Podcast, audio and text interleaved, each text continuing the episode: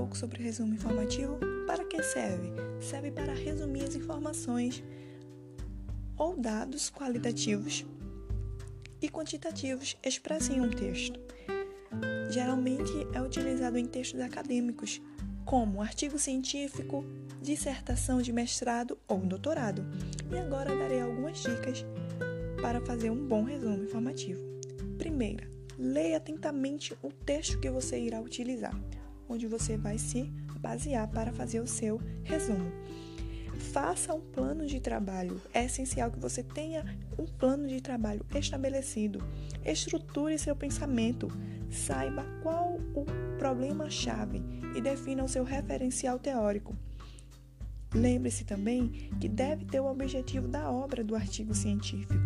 Qual o problema-chave, como eu falei anteriormente? Qual a metodologia e os métodos que foram empregados?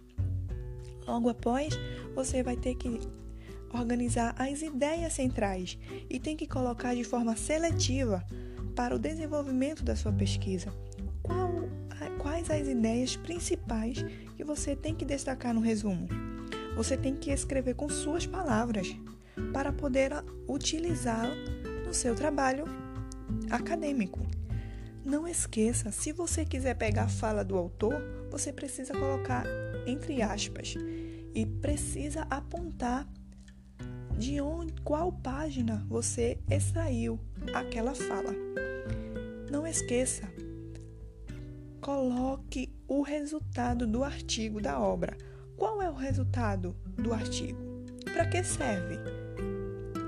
E aponte as palavras-chave, lembrando que pode ter de três a cinco palavras-chave. Sendo assim, você fará um resumo informativo de ótima qualidade.